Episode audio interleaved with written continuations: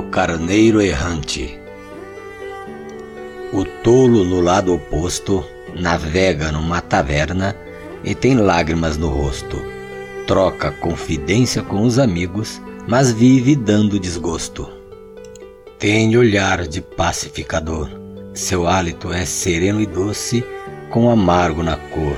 Diz constantemente que ama, mas trabalha como máquina a vapor. Tem lenha na fornalha, mas semeia espinhos de fumaça. A vida é uma roupa velha consumida pelas traças. Ele correu atrás de proteção, lavou as calçadas da fama, tudo com boa intenção. Beijou a estrela vermelha com a mão no coração. Tirou foto com o patrono, disse que o amava e estava a favor de seus planos. Correu pela rua vestido com a roupa do palácio, dizendo que tinha ganhado do cupido e estava preso em seu laço. Ainda não estava contente. Fez uma carreata romântica para anunciar que não era um demente. Com a tábua mágica na mão, nela escreveu o som das letras compostas com emoção, que não deixaria o certo, e como areia separada era a verdadeira liga do concreto. Ele não admitiu, mas passou pelo meio Sendo filho de homem, pulou nas paredes do curral com o peito pintado de vermelho. Foi semelhante ao coice de um jumento, sem ser o último a falar, foi pior do que o derradeiro. Olhou no rosto da dama e disse com sinceridade: Não voto a favor do doleiro, sou protetor de sua verdade. Eu estou com a resposta do sim. A inocência tem alma doce e ajudou combater a miséria de toda a nossa gente.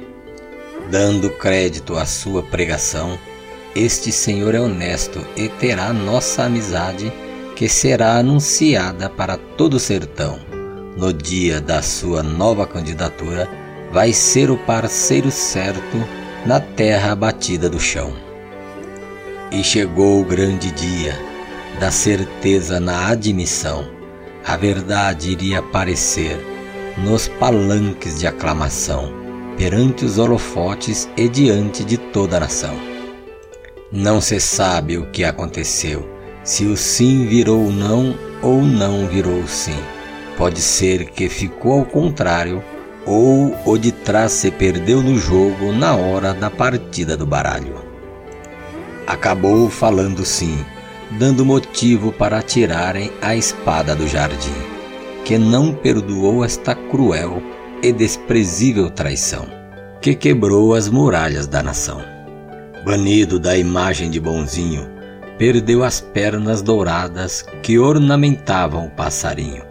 Chegando em seu estado, foi zombado pelos seus que o haviam aprovado.